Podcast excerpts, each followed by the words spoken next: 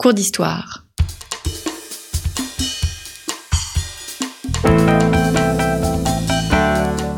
Une émission de la rédaction de Storia Voce.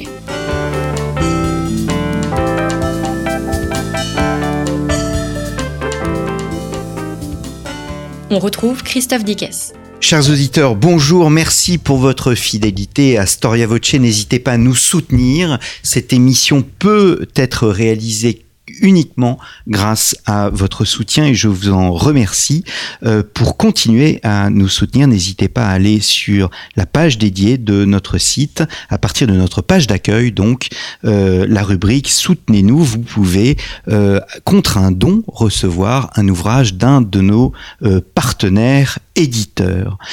Nous entamons le troisième volet de consacré à la résistance. Après avoir défini la résistance, après avoir parlé des mémoires de la résistance, je souhaiterais voir aujourd'hui euh, la sociologie de la résistance. Qui était résistant? C'est la question que nous allons poser à Olivier Viervorka. Olivier, bonjour. Bonjour. Merci d'être revenu à ce micro. Euh, vous êtes euh, historien, grand euh, spécialiste de la résistance, professeur à l'école normale supérieure de, de Cachan. Et alors, vous êtes bien évidemment l'auteur de nombreux ouvrages. Je me contenterai de citer votre histoire de la résistance qui vient d'être éditée en poche dans la collection Tempus, donc des éditions Perrin, Histoire de la résistance 1940-1940. 45. Ma première question, Olivier, est simple. Est-ce que nous possédons aujourd'hui des chiffres fiables des résistants français? Alors, je peux vous répondre que nous possédons des chiffres fiables, mais euh, il est très difficile de quantifier les résistants parce que, et nous en avons parlé, il est difficile de définir la résistance. Donc tout dépend de la définition que vous donnez à la résistance. Si vous considérez que la résistance euh, comprend l'ensemble des personnes qui ont été reconnues comme résistants par les autorités françaises, donc avec un certain nombre de critères. En gros, vous avez 300 000, 350 000 personnes qui ont reçu la carte de combattant volontaire de la résistance. Nous sommes ici donc dans euh, une, approche qui est une approche extrêmement minoritaire. Hein. Euh, c'est une minorité de Français qui a combattu. Il y a combien de Français? 40 millions? Oui, il y a 40 hmm. millions euh, de, Français, donc il faudra enlever euh, euh, les trop jeunes, les trop vieux, etc., etc. Ne pas oublier aussi que vous avez au départ 1,8 million de prisonniers de guerre hein, qui auraient pu être un vivier pour la résistance. Bon, il n'en reste pas moins que si l'on s'en tient à ces statistiques, la résistance française est un phénomène ultra minoritaire. Hmm. Y a-t-il des milieux sociaux plus représentés que d'autres? Alors, je vais commencer par euh, l'inverse, en, soulignant qu'il y a des milieux sociaux moins représentés, incontestablement. Et c'est le cas notamment de la paysannerie.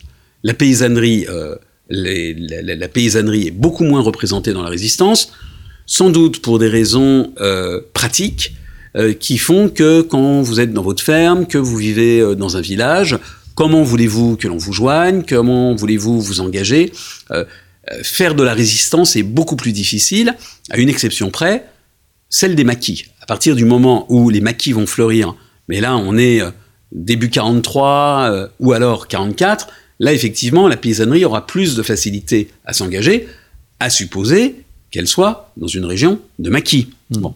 Mais en gros, je pense que sur la sous-représentation des éléments paysans, eh bien, tous les historiens sont d'accord, il y a une sous-représentation.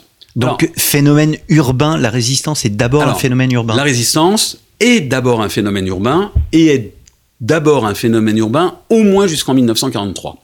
Je dirais que c'est avec euh, le STO et la montée au maquis euh, de ces euh, dizaines de milliers de jeunes que la résistance effectivement se ruralise. Mmh. Les, les, dizaines de milliers de jeunes, comme vous dites, ils veulent fuir le STO et donc ils rejoignent la résistance. En fait, il y a une sorte de contexte où, avec le STO, euh, ça crée, ça crée en quelque sorte un appel d'air. Pas tous, voilà, ça crée un appel d'air, mais il ne faut pas croire que toutes les personnes qui refusent le STO, 200 à 250 000, ont rejoint la résistance, puisque seuls de 40 à 50 000 euh, requis ont effectivement rejoint euh, la résistance à partir de 1943. Donc tous les requis du STO ne se sont pas métamorphosés, tous les requis, tous les réfractaires du STO ne se sont pas métamorphosés en résistants. Alors ensuite, vous avez une célèbre formule de François Mauriac, seule la classe ouvrière est restée fidèle à la patrie profanée. Donc il y a eu effectivement un engagement ouvrier, et cet engagement ouvrier a transité notamment par le Parti communiste, pas seulement par le Parti communiste français et ses organisations, mais principalement sans doute par le Parti communiste français. Mais, au nom de cette réalité, il ne faut pas en déduire que les classes moyennes ou les classes dites supérieures ont déserté. Le grand discours du Parti communiste était au fond que la bourgeoisie avait, trahi en 1940 et que seule, justement, la classe ouvrière avait montré euh, le chemin. Et c'est un discours qui est encore euh, assez présent parfois euh, à gauche. Or, ce que l'on constate, non seulement dans la résistance intérieure, mais également dans la résistance extérieure, étudiée par Jean-François Murassiol dans son livre sur les Français libres, c'est qu'il y a une surreprésentation des classes dites supérieures. Des classes moyennes. Des classes moyennes et des, classes, dites supérieures. Mmh. Lorsque vous regardez le, le, la composition, en tous les cas, de la France libre, euh, la jeunesse des écoles, quand on parle de jeunesse des écoles, on pense à la jeunesse des grandes écoles, eh bien, elle est euh, surreprésentée. Et lorsque vous regardez euh, aussi euh, la résistance intérieure, eh bien, vous avez beaucoup d'étudiants. À l'époque, nous ne sommes pas dans une période de massification de l'enseignement. Vous avez beaucoup d'enseignants, vous avez beaucoup donc de ces classes moyennes ou de ces classes supérieures. Ce qui n'est pas étonnant, dans la mesure où ces classes moyennes ou ces classes supérieures avaient déjà eu une propension à s'engager. Elles avaient été souvent en première ligne pour, par exemple, le combat républicain. Ceci dit, pourquoi? Parce qu'elles sont familières de l'écrit, elles réfléchissent, elles aiment la politique, etc. etc. Ceci dit, euh, revers de la médaille, si euh, ces classes euh, moyennes ou supérieures avaient été aux avant-postes pour la République, elles avaient été aussi aux avant-postes du nationalisme d'extrême droite. Bon, hein, le parti de l'intelligence, disait Charles Maurras. Donc, on a aussi une surreprésentation des classes moyennes ou supérieures dans la collaboration. La collaboration n'a pas été simplement peuplée d'ouvriers ou de, ou de, gens en déshérence. Non, vous avez également une surreprésentation de ces milieux. Il n'y a donc pas de déterminisme social? Alors, je ne crois pas qu'il y ait de déterminisme sociaux. Euh, la sociologie peut expliquer, elle peut expliquer par exemple des formes d'engagement. Il est par exemple euh, évident que la presse clandestine attirera plus facilement un étudiant qu'un paysan, tout simplement parce que l'étudiant, il est habitué à parler, il est habitué à écrire. Bon, donc il y a ce type de déterminisme sociaux. L'autre déterminisme social qui pèse, c'est que les mouvements, les réseaux de résistance recrute ben, tout simplement par réseau. Vous vous adressez à vos relations. Donc, ce qu'il faut souligner, c'est que si l'on regarde la résistance dans son ensemble, c'est bien un phénomène interclassiste. C'est-à-dire que dans la résistance au niveau français, il y a tout le monde. Il y a des agriculteurs, même s'ils pèsent moins que leur poids dans la société, il y a des ouvriers, etc. etc. Mais quand vous, regardez, quand vous regardez organisation par organisation, là vous apercevez que les compositions sociales sont très différentes. Il est évident que vous allez avoir plus d'ouvriers dans les FTP que de classes supérieures. À l'inverse, dans un mouvement que j'ai étudié, Défense de la France, vous avez très peu d'ouvriers et beaucoup d'étudiants et de classes dites supérieures. Hmm. N'est-ce pas cela qui est fascinant C'est on voit toutes ces personnes qui se sont engagées, euh, qui sont le reflet d'attentes différentes, de traditions euh, différentes, de savoir-faire différents, d'intérêts différents et toutes ces différences, malgré tout, se euh, rejoignent derrière euh, bah, une série de valeurs communes Oui, tout à fait. ce qu'il y a d'intéressant, et vous avez entièrement raison, dans la formule que vous avez employée, c'est le terme se rejoignent. Parce que les résistants sont partis d'horizons très différents. Vous avez des résistants euh, de gauche euh, ou d'extrême gauche euh, qui espèrent qu'au lendemain de la, de la, de la Seconde Guerre mondiale, ça sera la révolution. Et puis vous avez des résistants d'extrême droite qui s'engagent simplement parce qu'ils détestent le nazisme, mais qui au fond seraient assez d'accord avec un certain nombre de propositions du régime pétiniste. Mais au fil du temps, on va s'apercevoir qu'il y a dans une certaine mesure une érosion de ces différences et qu'il y a au fond un consensus qui va se forger autour, j'ai envie de dire, de valeurs de centre-gauche, intervention de l'économie, euh, intervention de l'État dans l'économie, justice sociale, accès élargi à l'instruction, euh, laïcité, voilà, autant d'éléments qui vont être liberté, bien sûr, liberté d'expression, autant d'éléments euh, euh, qui vont être extrêmement fédérateurs au lendemain de la Seconde Guerre mondiale. Mmh. Mais vous, ça a été effectivement mmh. un processus. Vous parlez de l'extrême droite. Euh, c'est vrai qu'on la mémoire a retenu la place du Parti communiste. Euh, or, vous avez participé, hein, je crois, à une émission qui est passée sur Arte quand l'extrême droite ré résistait. Est-ce que vous pourriez nous en dire un peu plus sur ce cas des vigistos résistants euh, qui euh, était à la fois pour le régime de Vichy, puis d'un autre côté, qui était au fond des germanophobes alors, vous avez euh, effectivement ce qu'on appelle des vichisto-résistants. Ces vichisto-résistants ne sont pas tous d'extrême droite, ils peuvent être de droite. Bon. Et donc, ces vichisto-résistants pensent au fond que la politique intérieure du maréchal Pétain est bonne. Et donc, ils vont avoir tendance à soutenir le régime du maréchal Pétain, parce qu'ils pensent qu'au fond, il s'impose pour la France. Mais ce qu'ils détestent dans le régime pétainiste, c'est la collaboration. Or, il y a un lien indissoluble entre Pétain et la collaboration, tout simplement parce que ce qui permet au régime de Vichy de tenir et d'envisager de se pérenniser, c'est bien évidemment le soutien de l'Allemagne. Le jour où l'Allemagne est vaincue, le régime s'effondre. Cela Pétain le sait, et c'est pour cela qu'il va aller de trahison en trahison à partir du moment où une partie euh, de cette droite nationaliste et qui déteste les Allemands se rend compte qu'on ne peut pas dissocier la politique intérieure du régime pétainiste de sa politique extérieure, elle va effectivement avoir tendance à rompre avec le régime de Vichy et à entrer dans la résistance. C'est le cas de Loustono-Laco, c'est le cas de Groussard. Donc vous avez eu effectivement euh, une extrême droite qui a été présente dans la résistance, ce que l'on a tendance à oublier. Mais il ne faudrait pas non plus euh, oublier que la collaboration a d'abord été, comme le vichisme, un phénomène de droite et d'extrême droite. Là aussi, on peut citer des gens de gauche qui ont été à Vichy, voire dans la collaboration, mais ils sont ultra minoritaires, ultra minoritaires. Ce que je veux dire, et je ne voudrais pas que ce parallèle soit mal interprété, c'est pas parce que vous avez eu des quelques ministres de gauche qui ont été avec Nicolas Sarkozy que euh, Nicolas Sarkozy n'était pas de droite. Voilà. Donc on a exactement le même phénomène. Vous avez eu des individualités à l'extrême droite qui ont rejoint la résistance, et il faut le, souligner. Vous avez eu des gens de gauche qui ont rejoint le régime de Vichy ou la collaboration, mais dans les deux cas, le tropisme de Vichy et de la collaboration était plutôt un tropisme d'extrême droite, et euh, la résistance était plutôt un tropisme non pas de gauche, contrairement à ce qu'on affirme, mais un tropisme républicain et démocratique, ce que n'était pas l'extrême droite. Hmm. On lit que les premières personnes qui ont rejoint le, le, général de Gaulle venaient plutôt de droite et d'extrême droite? Oui et non, vous avez effectivement des nationalistes de droite qui ont immédiatement euh, euh, fait la traversée, hmm. rejoint le général de Gaulle à Londres. Je pense, je pense par exemple à un nationaliste convaincu qui s'appelait Henri de Kirillis. Bon, je pense également que... Qui est un des seuls à avoir voté contre les accords de Munich. Voilà, absolument, vous avez entièrement raison. Euh, et qui était partisan d'une alliance avec l'Union soviétique. Vous avez eu également le colonel Passy, dont on a affirmé qu'il était cagoulard, ce que je ne crois pas, mais qui était indiscutablement plutôt à droite de l'échiquier politique. Mais vous avez eu aussi des gens de gauche qui, dès le départ, euh, sont auprès du général, euh, auprès du général de Gaulle. Donc le général de Gaulle, incontestablement, autour de lui, a d'emblée réussi à fédérer des sensibilités très différentes. Hmm.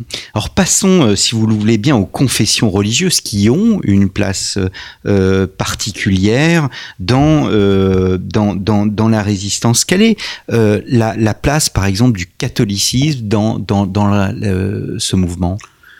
Je pense que vous avez eu toute une frange du monde catholique qui a basculé dans la résistance et qui a été extrêmement euh, active. Euh, pourquoi? Parce que euh, d'abord, il était facile pour ces catholiques d'identifier le nazisme comme un ennemi, parce que le nazisme était considéré comme un paganisme. D'autre part, il est clair que un certain nombre de valeurs catholiques entraient en collision avec les principes de l'occupant. Une partie a en revanche soutenu le régime de Vichy, mmh. mais je pense que c'est beaucoup plus le fait euh, de la hiérarchie euh, catholique que du monde euh, que du monde catholique en lui-même. On est, on est frappé au contraire par la présence de très nombreux chrétiens, de très nombreux curés également dans la résistance, et ce, souvent de manière très rapide dès 1940 pour les démocrates chrétiens. Et pourtant, vous écrivez dans votre livre hein, que le, euh, certains évêques ont parlé et que du point de vue institutionnel, peut-être l'Église est la seule institution qui est véritablement euh, apporté une condamnation, notamment dans et surtout dans la persécution des Juifs.